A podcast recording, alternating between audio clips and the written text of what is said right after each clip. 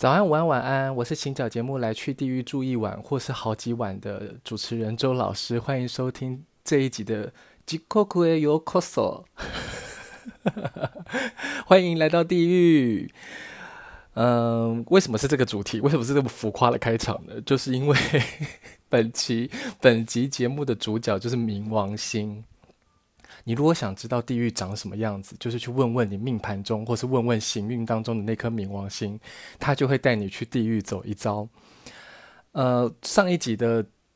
结呃也不也不算结尾，就上一集的后面，我不是被贝贝的叫声就是干扰嘛，一时就忘记我们要讲什么内容，对不对？零零九集我空格故我在的那一集，哎，那集播放量超低的，大家是不是因为觉得那集没有在讲什么星座占星话题，所以就没有？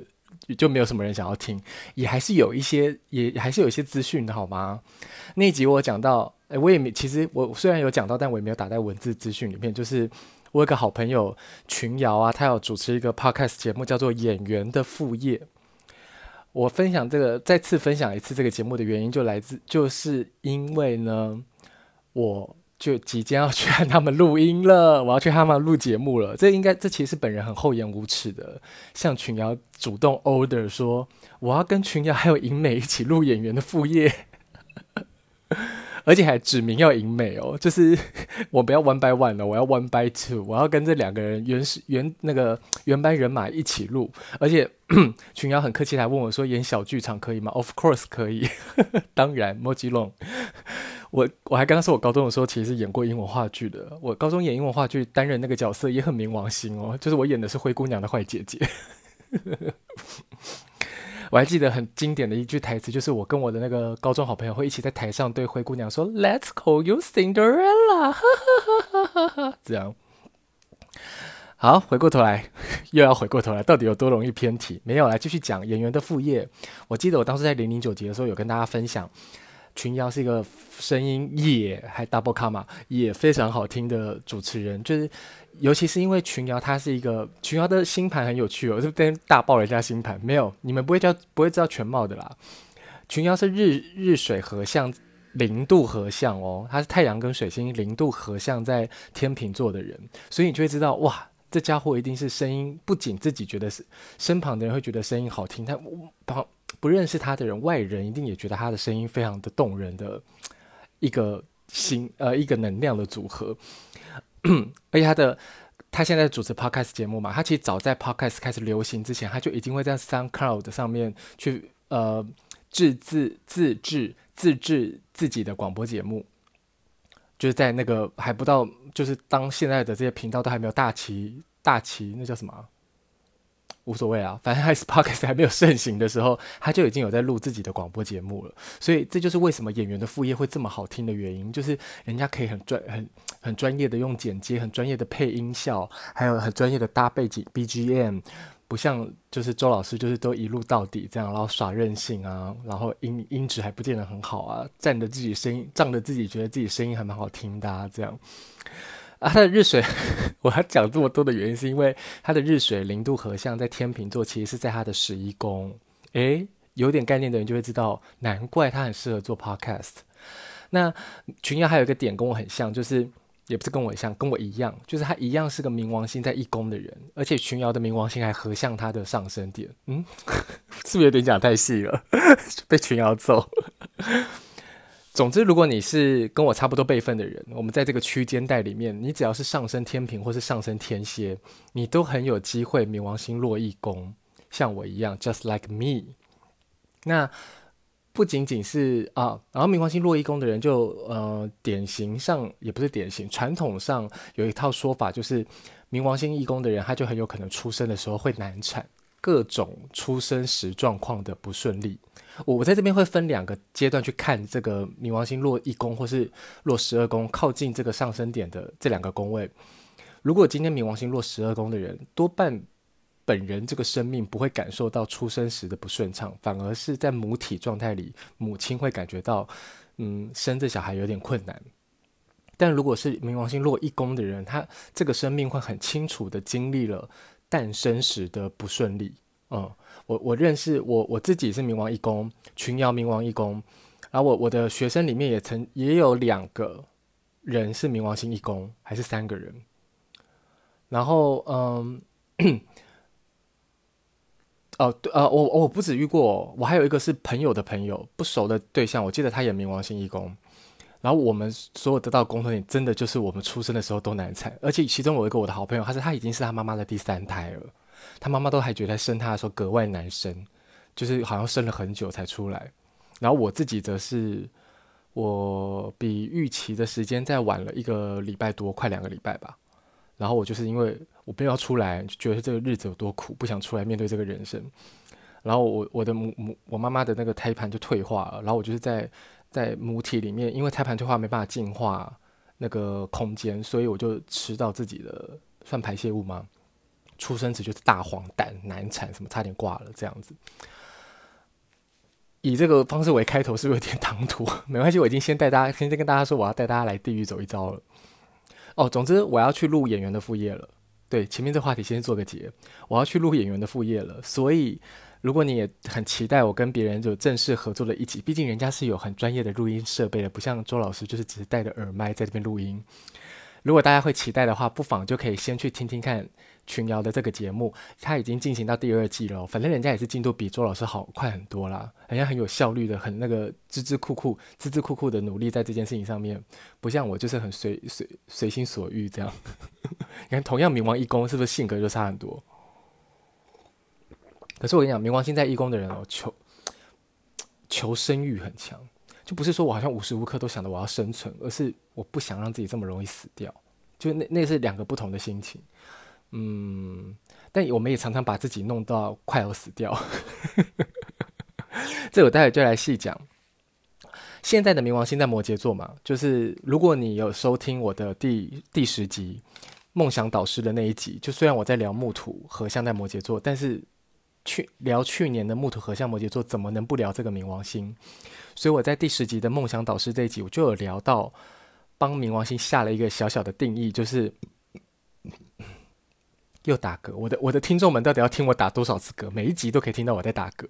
啊！我之所以为什么这么晚才录这一集的原因，是因为我刚刚上一集录完了之后就觉得好饿哦，明明就是吃完晚餐还没多久，然后我就立刻要去又去吃了一堆有的没有的，吃面包啊。然后吃蛋糕啊，然后泡了一杯茶。我现在才正为什么打这些嗝，就是因为我现在开始在喝茶，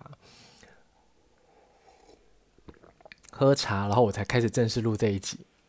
回过头来说哈，因为老师真的很爱离题，你可能一个节目里面，像今天这一集节目应该录得比较长，你可能会听到我讲十次。回过头来说吧，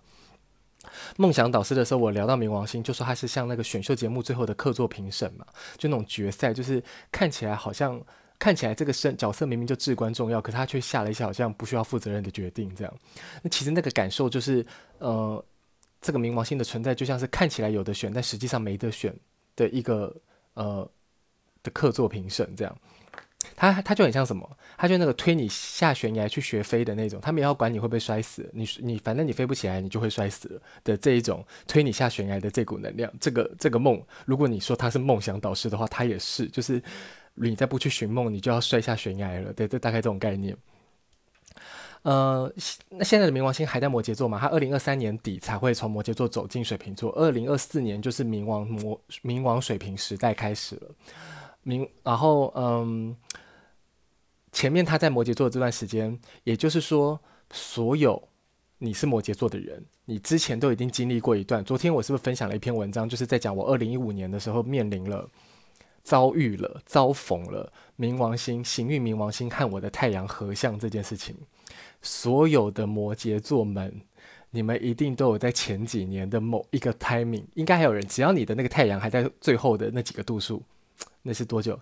因为冥王星待在一个待在一度大概八个月左右，所以如果你是二十九、二十八、二十七度冥王星摩羯，二十七八九度的人，如果你的太阳啦，如果你的太阳是在不管哦。我这边应该 怎么讲？以我自己为例，是我的太阳跟冥王星合相嘛。但是毕竟它是在摩羯座嘛，所以只要你的太阳或月亮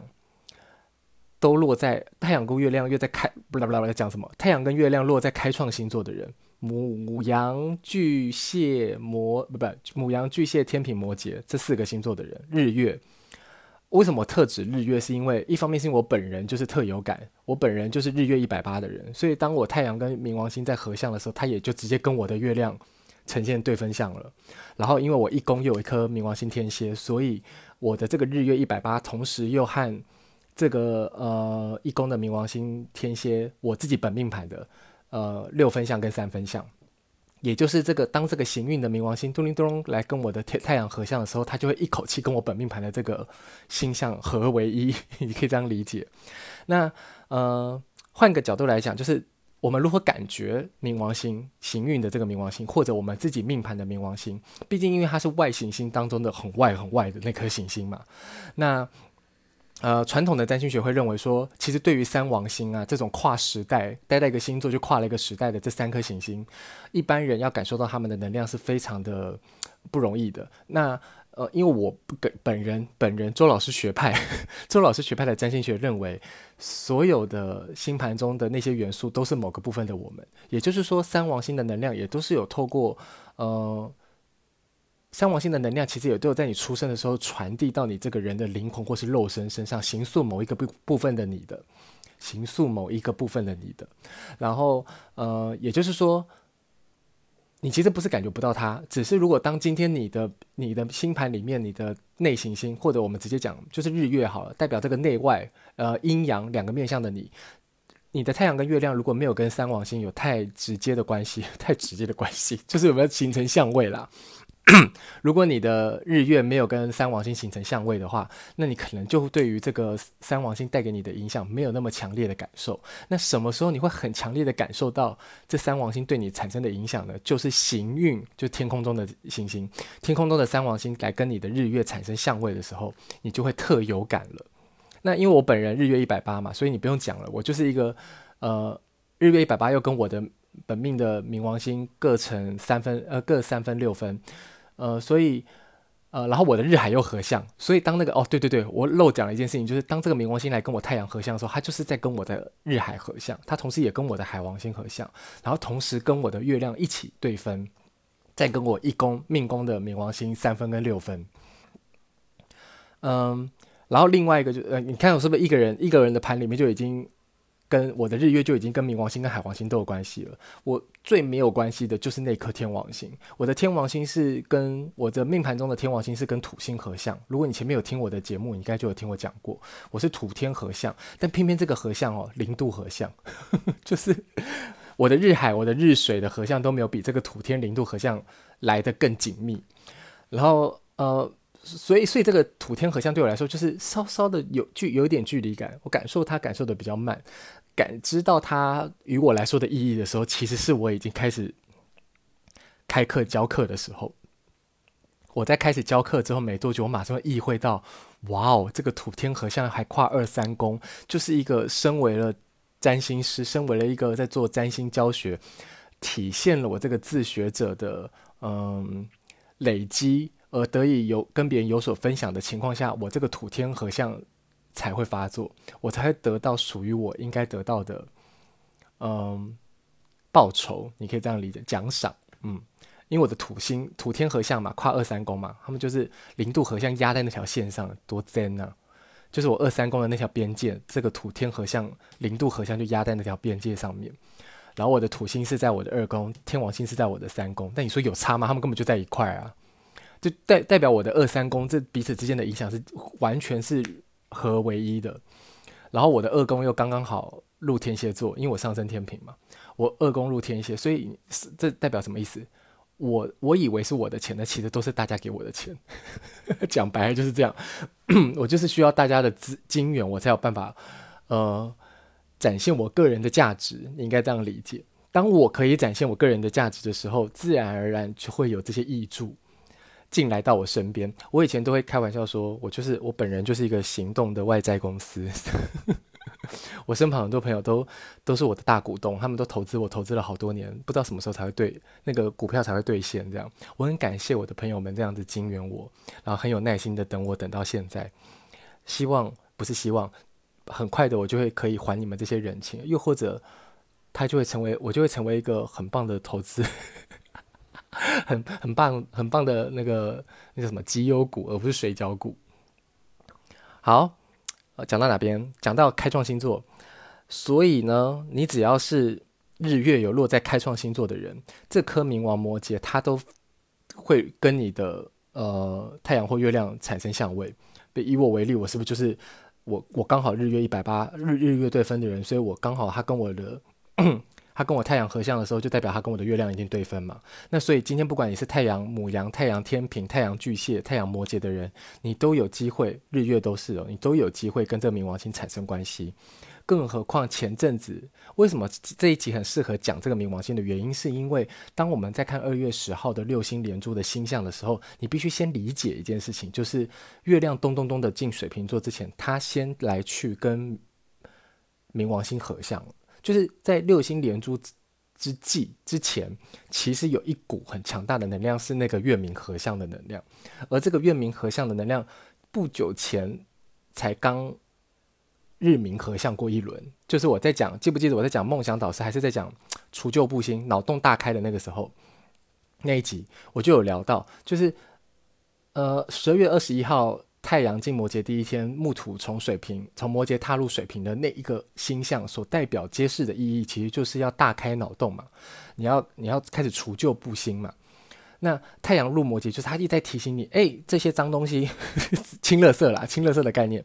这些都是你要除你要除掉的那些旧的，就太换掉了那些旧的部分的你。那日摩羯走完之后，月摩羯再来一轮，再跟这个冥王星合相，这是什么概念？你把那颗冥王星摩羯，你不不用摩羯，你把那颗冥王星想成戴森的吸尘器，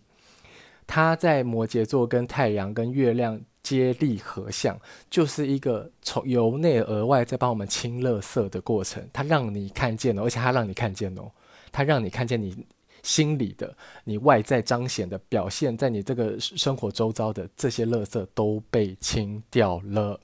如果你想说，哎，奇怪，我怎么没有这种清垃圾的感觉？那不好意思，你家你的那个，你整个人由内而外都还是一个垃圾场。那就那就希望你赶快开始，呃，由眼见为凭的世界里开始，从你整理你的房间开始，到慢慢可以整理你的内心，赶快进行这一切，因为布新的局面已经开始了。你你如果再不进行那个清理垃圾这件事情的话，你就会感觉越压力越来越大。那个压力不是谁要带，不是。人家刻意要给你的，而是你自己会有感觉，好像跟这个时事的局势，嗯，背道而驰。又或者你就会觉得，好像有一堆人在后面，有一个一个手掌在推你，但是你却觉得好像推不太动。当你本人在被推不太动的时候，你就会觉得很不舒服。嗯，就为了要让自己可以被推动的情况下，请你开始清垃圾好吗？嗯，好。哇，我是不是串在兜来兜去的？反正没没关系，你们可以重听。我现在那个大脑里还在埋埋在自己的脉络里的。如果你的太阳或月亮有落在这四个星座，你可以回去找，或者是如果你在这四，你的太阳、月亮在这四个星座的很后面的度数，就是我说二十七、二十八、二十九后面的度数的话，那代表这个冥王摩羯还在慢慢的往你那边移动。嗯，那像我有个学生，我有学生就是月天平啊，我有的学生月母羊，其实他们就都有感觉到那个呃冥王摩羯跟他们的呃跟他们四分相的时候。那个感受是什么？然后我我在前阵子就是月明合相的那个时候，呃，大概就是二月八号、二月九号的时候，我就问我的学生们，请他们在群组里面分享月明合相的时候，当他跟你的月亮四分的时候，你的感觉是什么？这样，然后呃，他们就有分享一下他们的心情，我就我就觉得哇，这个时候大家可以去分享这个在某一个特定星象底下自己的感受，这件事情是很很不错的，这个分享是很棒的。加上更别说我还有一个学生，他就是月亮摩羯。然后那个月明月明合相在摩羯座的时候，和他的摩羯座应该是合相的，我记得啊，反正他就是很爆炸，他很爆炸。那段时间他就是你他他甚至就是很真的去呃挖了一些他不想再联络的人的资讯，以至于以至于他又发现了一些他不愉快的事实，发现了一些他不愉快的事让他不愉快的事实。那那段时间他在干嘛？就是他的内在在清垃圾嘛。那个清垃，你可以，你可以把那个过程把视为说，哦，他终于认清了对方就是个乐色。那他认清对方是乐色之后，下一步要做什么事情？就是把乐色清掉，就是这么简单的一件事。不管你是在这段时间，在冥王星跟你的太阳或月亮产生相位的时候，认知到有乐色，你把它清掉，或者是呃，你在乐色场望着这些你已经清掉的乐色都好。总之，这个冥王星呢。他就是有机会带给四个开创星座的人，呃，各种不同清理垃圾的过程的感受，过程及感受。因为有的人的感受是合相的感受嘛，就是我本人好像就是一个戴森吸尘器，嗯，一直在吸清垃圾，或者我本人好像是看着热旁很旁观，冷眼旁观的看着垃圾被清，但是因为那种东西很像打麻醉剂哦，你知道对分相的情况下，那感觉像什么？就是你好像被打了麻醉剂，可是你知道你的那个你的身体在被动手术的那种感觉。那如果你今天是四分相，你是天秤或是或是巨蟹的话，哎，不不，你是天秤或者是母羊的话，你的感觉就像是我坐着好好在这边，我又没说要清，怎么乐色就开始清起来了？就是这种感觉，就是呃，这就很像是比如说我坐在书桌上面，我在录这个节目，然后旁边一直有人拿吸尘器在那边在我身旁绕来绕去的，然后就说好吧好吧，你现在要清，我跟着你清，可以了吧？到头来就是他可能就会擦出一些火花，you know，只是那个火花不一定是情绪上的愤愤怒或怨怼，那个火花也有可能是，嗯，你突然意识到，呃，这里桌子底下怎么藏了一个这个东西？有时候它就像是一种生命中的小小的灵光或者是意外，它让你看见了一个不同面向的自己，不管那个面向的自己是属于太阳的你或者是月亮的你，都好。好，我好像。在这个稀里糊涂当中就讲了很多内容，对不对？但反正你们可以重复听嘛，你也可以把我速度放慢嘛，然后你就可以把那笔记做下来嘛。如果你更想知道我到底还有办法怎么样细想这细讲这个冥王星，或是细细细细说明举例更多关于冥王星的例子，Come on，来上我的入门占星入门班第四期，我下礼拜就会开课了。就是我这礼拜没开，原本原原定要这礼拜开嘛，但是。你知道店在下个礼拜开有一个很巧妙的点，就是下礼拜三跟礼拜六就是三月三号跟三月六号。三月三号呢，就是我其实很多期的课程哦，我某一个学生，我我的某个二代目的学生就有发现说，我很多次开课跟结束都是，比如说好像八月八号开课吧。八月八号开课，然后上到十一月十一号，这种我前面的课程就有这样子，诶，仿若天仿仿若天使讯息一一般的这种呃开课开课日，所以我就觉得定在下个礼拜三月三号开始上课，也很符合我的这个我的这个 vibe，我的这个 style，嗯，总之这个礼拜三六没有意外的话，我就是会在我要么备课，要么就在 Clubhouse 上面跟大家会聊聊天，好不好？我新的一期入门班。课程我应该就会把我的怎么讲呢？应该就会生出讲义喽。这是第我我的我的想法是我第四期的入门班课程就想要有讲义了。然后透过讲义，我可以省去很多呃带领大家去看架构的过程。那既然大家可以先进一步的得知我的课程架构，就是这些呃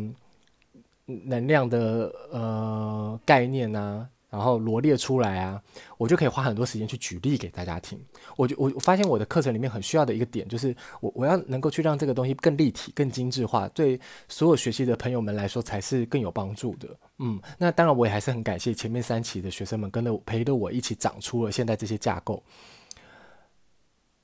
那当然就是未来的大家就是更有福喽。嗯，我应该会再正式来讲一下。课程内容啦，但是没有意外的话，我新一期的课程也一样为为期十周，收费会是九千元。然后，呃，如果你曾经是我的学生的人，你想再来上一次，只要四千五百元就可以了。然后 一样提供分期付款。然后九千元的朋友就是可以分三期，三千、三千、三千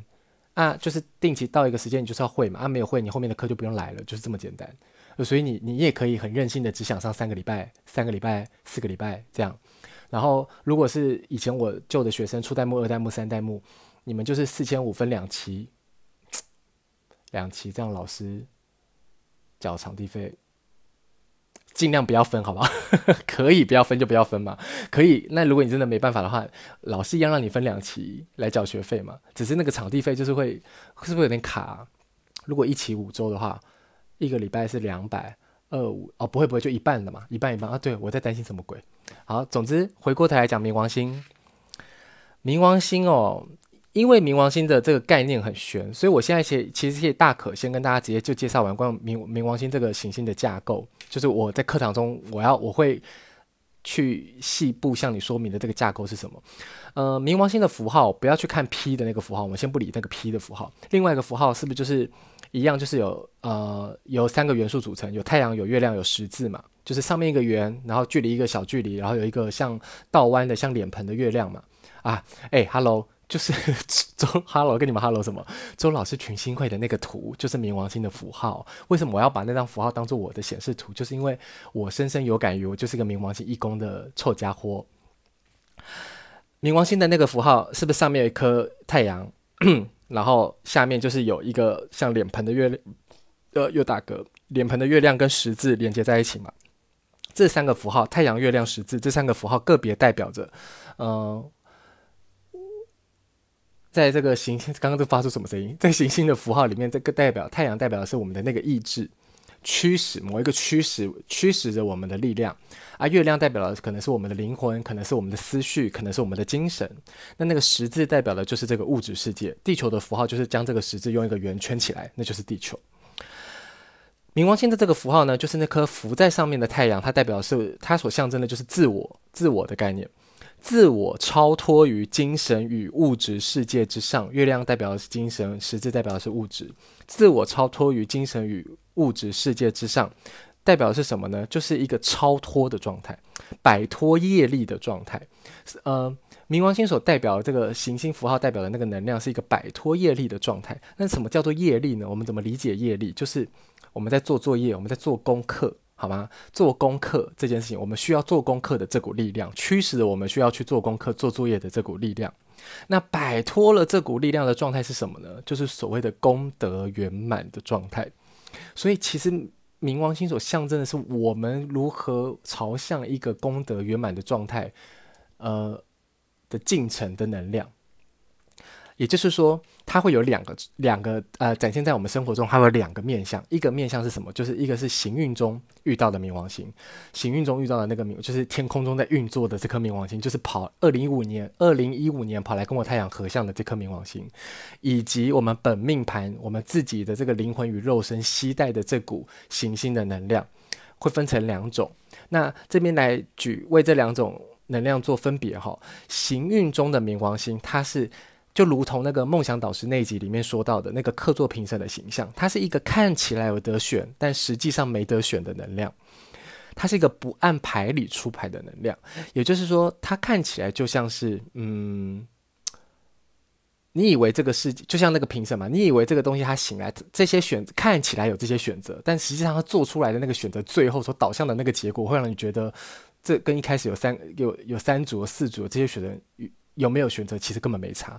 嗯，如果结论是这样的话，有没有选择根本没差，因为他根本没有看到，比如说以选秀节目来说，他根本没有看到这每一组的这些成员，他们从头到尾的这些累积的这些发展，他就是就这个当下他个人的一个喜好，他做所下的一个决断。那我怎么理解呢？如果你今天不用评审，不用人物的形象去看他，怎么理解他呢？就是戴森吸尘器，好吗？看不见的那只手拿着戴森吸尘器，就是他妈吸过来了，你就是没办法，你就是得被他清垃圾了。这样，就是他就在后面推你，他就是推你下悬崖，他跟你说。Hello，请你去做梦，请你去飞，请你学会去飞。如果你学不起来，就是摔死了，就是这个概念。嗯，那颠倒过来讲。这个颠倒过来看，就是看我们本命盘中的冥王星，它代表是什么？就是看起来没得选，其实有的选的一股能量。看起来没得选，其实有的选的那个部分的我们。什么叫做这个部分的我们呢？就是这个里面，我们怎么去看我们本命盘的冥王星？就是这个看起来没得选，就是如同我们生命中需要学习的那个课题，就是看起来没得选是一个课题的 topic。看起来没得选的那些生命课题，那代表代表什么？它它代表的就是那个随机性，就是那个无常。生命中的无常，就是这个看起来没得选的课题。然后其实有得选哦。就是我们本命盘带带的这个冥王星，它它要揭示的其实是看起来没得选的这个生命课题里面，我们必须意识到，其实我们有得选。那这个其意识到，其实我们有得选是什么概念呢？就是我们会认知到，在这些事件发生的过程中，它触动了我们的情节，我们于此其实是拥有自己的自主意识的。拥有自己的自主意识这件事情，你认知到你有自主意识的，就是什么开始，什么的开始，什么的第一步，就是自我觉察的第一步嘛。你透过认知到自己的自主意识，可以决定这件事情的走向，或者亦或你可以决定曾经发生的事件对于你来说的定义以及影响。那你开始了自我觉察，你就得以建构你的向往。什么叫做得以建构你的向往？就是建造出你所欲想要的这些人生以及未来。讲得这么轻松哦，这是什么意思？就是你学会自我觉察，就是你开始利用主观意识决定客观现实的第一步啊，你开始显化自己实相的第一步。所以冥王星其实是来策动你开始展开显化能力的，透过无常来策动你得以显化自己的未来的那个能力的呃驱动力，嗯。然后这个本命盘的冥王星，它也象征着某一个部分的我们。什么部分的我们呢？就是刚刚讲到那个看起来没得选的生命中的课题嘛。一个叫做无常，也就是所谓的大命运里的小机关。呃，关于大命运里的小机关这个插片这个主题哦，其实是来自于黄立群这位这位作家。呃，他在他受邀受邀呃中国的一个平台，就是有点像呃参考 TED 这样子的演讲平台。呃，受邀一席。受一席之邀去做一次演讲，然后黄立群在这个演演讲内容的主题就叫做大命，就他谈的就叫做大命运里的小机关。这部影片大概三十分钟，不到三十分钟，应该是吧？如果记得的话，如果你有兴趣的话，你可以上网 Google 一席黄立群，嗯、一样会打在文字资讯。应该很多人已经知道这个作家了，抱歉，他里面提到的就。牵涉到我里面讲的这个主题，那一个是这个生命中的无常，这个随机性，这个大命运里的小机关。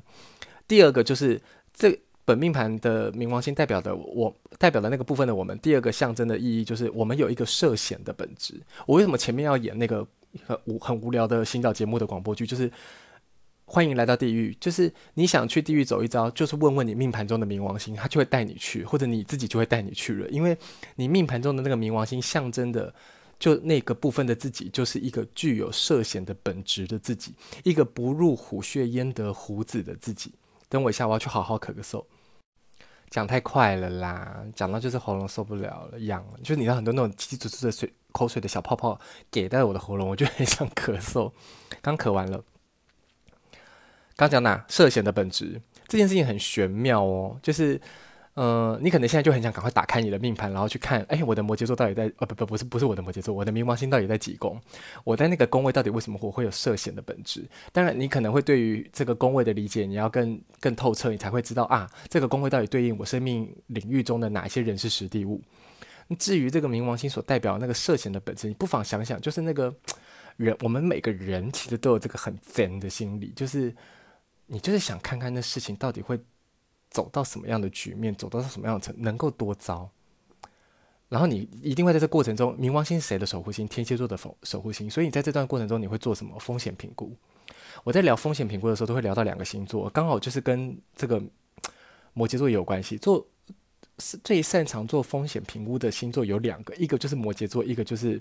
天蝎座，当然还有谁很擅长，谁也很擅长，谁也很擅长。巨蟹座也蛮擅长做风险评估的，但是呃，巨蟹座做的风险评估是一个很关乎个人的，很很呃呃自我中心的，很以自我为出发点建立的那个守备范围里的风险评估。可是如果就大局观来说，就呃整体规划或是要讨论所谓比较利益原则的时候的风险评估，摩最擅长的两个人就是摩羯座跟天蝎座。这边差一个题哈，我今天会跟大家分享两个。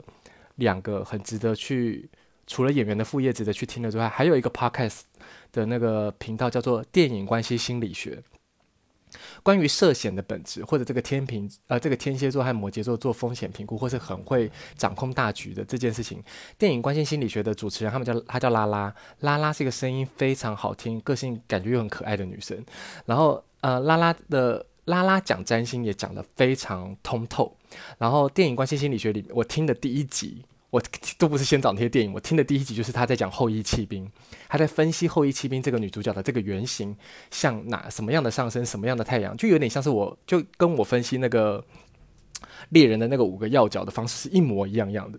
一模模一样样。如果你是一个已经有一些占星。入门班基础的人，我非常建议你去听电影关系心理学后裔骑兵的那一集，拉拉如何分析这个女主角的这个原型。这整个分析她的逻辑跟理路，就是一个你可以用这个方法套用到你身旁任何一个你看得到的盘，任何任何一个你看得到的人的星盘上去做呃诠释跟剖析的一个嗯逻辑架构。它就是你听我在讲猎人的时候，可能会因为我就是过度兴奋啊，或者是我就是呃。呃，逻辑跳得很快啊，你不见得可以这么这么容易的知道我的那个架构心里在想些什么。可是拉拉的那个后裔弃兵的那一集，以及他很新的一集在讲，透过呃钢铁人，透过东尼史塔克，东尼史塔克，透过东尼史塔克，他他的这个人物原型去讲，去介绍母羊座，这两集非常好听，非常哦，是真的是你听了一集你就觉得哇醍醐灌顶，好像比听我很多集都来得更有意义。没有浮夸了，我这是自谦。拉拉在讲电影关系心理学里面，对这个女主角开头在讲什么样的人适合下棋这件事情。下棋本身其实就是一个 gambling，它它看起来是有筹谋，可它其实其实里面是有在做风险评估的。它其实有一点点赌，嗯，棋运棋运嘛，它总是有一点赌博的成分在里面。那个赌博不并不是说我真的拿金钱来赌，来来做押注，而是我里面是有在评估一个风险存在的。我在指的赌是这个赌，你赌的是那个风险。那呃，很擅长做风险评估的这两个星座，摩羯座和天蝎座之中有一个最大的不同，就是摩羯座的风险评估不谈风险的，只要是单纯都只是消耗的东西，摩羯座都不谈。摩羯座为什么吃苦耐劳？他吃的这些苦，挨的这些痛，经历过了这些呃所谓的磨难或折磨，为什么他吃得下来？那就是因为他知道后面这是有所累积的。看得见累积的东西，摩羯座才讨论；只是单纯的消耗这件事情，摩羯座只是单纯的负分，摩羯座是不不谈的。所以看起来摩羯座像在做风险评估，但他才谈论的都只有加分的东西，所有会减分的都不在这个评估项目里面。嗯，然后天蝎座在做风险评估的时候，就会完完全全考虑去考虑进去风险。就是他，他是真的在把加减分算总分的人，他不像摩羯座是假装我在算加减分，其实根本不算负分，嗯，然后，呃，这这里面为什么天蝎座会这么做？就是因为那个冥冥王星守护的那个他是看得见那个，为了要杀敌一百，我愿意愿意自损五十的这股欲望，嗯，这股动力，这股驱动力，这股嗯。明明身涉其中，却在下判断的时候又如此的超脱于外的一个 呃神秘的力量，这样，因为因为因为摩羯座在做这个风险评估的时候，他很清楚的一五一十的清楚的知道我身涉其中，所以只要于我来说是消耗的，我都不要，我都我不我都不采纳。所以人家会说什么天蝎座君子报仇三年不晚，摩羯座是君子报仇十年不晚，原因在什么？在哪里？就来自这里，并不是说我愿意筹谋十年。等你等十年，一口气把你扳倒，不是？是如果报酬三年之内的报酬会自损五十的话，那我先不要好了。等到我完全要等到那个不会自损的自自损的自损自 自损的情况下，我会等到那个完全不需要自损的情况下，我才会下棋，我才会下那一步，我才会要去杀那个敌。嗯，哇。我我觉得我点那个 turbo 转太快，但没关系，反正也蛮幽默的，就是会有这种咬字上的错误，或者是突然那个好像那个车速车太快，然后突然踩刹车，然后停住，想说哦，这里是哪里的那种感觉。但我因为我有做小抄，所以我大概知道我讲到什么什么阶段。我刚刚分享由此切入去分享了那个电影关系心理学嘛，我一样会打在那个文字文字介绍那边。另外一个我要我要跟大家分享的一个东西就是。一样一样塞在这个冥王星的主题里面。我要跟大家分享一个东西，就是呃，一个粉丝专业叫做呃 Facebook 的人是专粉丝专业。但是我发现这个人，我发现这个作者，其实我是从 Medium 上面 Medium 上面发现他的。他嗯，他的他他的这个名称就叫做人类图高阶解读。呃，我不晓得这我的听众里面，我的听众里面有多少人也对人类图有兴趣。但是呃，至少大家可以，如果你从以前有听到现在，你就知道我为什么会更深入的去。想要呃更深入的理解占星，很大一部分来自于我想要搞懂人类图嘛。那身为一个自学者，我一开始认为我想要搞懂人类图这件事情，我就必须要逐个击破嘛。所以逐个击破的原则之下，我选择的第一个就是我最熟悉的占星学——西洋占星。然后嗯，这个人类图高度高，这个人类图高阶解读的呃创作者，这个这个老师他他也是自学人类图的一个高高手。很很高的高手，就是他其实跟他自学人类图的那个角度跟眼光，其实跟我的想法是一模一样的。那但他他因为他的才华让呃以及他的那个聪慧哦，头脑子呃以以及他以及他的那个对于这件事情的热情跟积极。积极投入的，比我更早更早就积极投入的这个过程，他对于人类图有非常独到的见解，而且他独到的见解完完全全跟我所能理解的人类图，我所切入的那个角度，就是我自学占星到现在，我会发现这这些事情其实都万本不离其中，而他很巧，他很漂亮的找到了这个万本不离其中，这这些工具、这些系统之间相互串联的逻辑是什么？因为这就是他也同身同时身为自学者，他在这段路程当中，他一直很渴望看到的的那个逻辑架构。然后我觉得他已经找得非常的漂亮了，他他他已经描绘得非常的漂亮了。你去看他的，你去看他的粉丝专业，或是看他的 Medium，你会可以可以看到非常多他呃个人独到的见解。可是那个独到的见解，并不是一个专断独行的见解见解，而是你可以看得出来，这个人他也拥有一个非常好的水星的能量，他可以触类旁通，将这些东西贯穿在一起。人类图之所以结合了这人类图这个呃这个智慧，它结合了呃。生命之树，你甚至可以说它就是赫米斯，它就是呃，Kybalion，它就是它就是那个呃原始的炼金术的精华，还有印度脉轮，还有易经。易经我在分享灵异的名字的时候，是不是说过它就是在在讨论变的法则的一本书？还有西洋占星，你你甚至可以说西洋占星今天走到这步田地，走到这步田地，今天走到这样的格局，其实它有万本不离其中，它也是源自于这个 Kybalion 的这个这个生命之树的。呃，Kybalion，Kybalion，反正不管，就是赫米斯的呃口传下来的这个生命智慧，这些宇宙法则是一模，他他他他他所通用的这个智慧跟灵光跟结晶，其实是一模一样，他都是同一家的，都是一家人的。就像你今天在讲铁板神算，你今天在讲呃八字，然后其他们也都是。万本不离其宗，都来自于易经嘛，只是它是从易经里面分支出来的很多个专门的学问嘛。风水其实也来自于易经啊，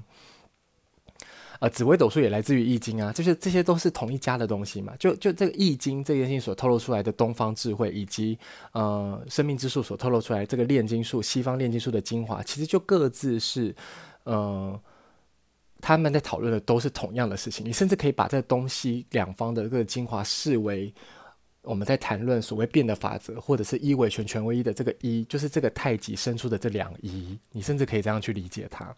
那我要说的是，这个人类图高阶解读的这个作者，这个老师，他就是我，我认为他本人已经把这这些部分，当然不能说他没有人会说自己在这上面的学习是完全通通透摸透透百分之百的，可是我可以说的是，他在这方面的学习已经。非常漂亮了，就是你你看到他的这些文字叙述，你理解他怎么去理解这些事情如何串联在一起，你就觉得哇，真是过瘾！就是这个这个过瘾的程度，就很像是你看了一个很呃很精彩的加构剧一样，那个起承转合，然后这样子哇！我每次看他写那些关于把人类图的和这几个系统之间的关联的这个部分呃串联在一起的这个文字内容，我都会我都会看到发热，看到发汗，就是我觉得对对，我就很想跟他说，很很想大声说好。就是很想要这样，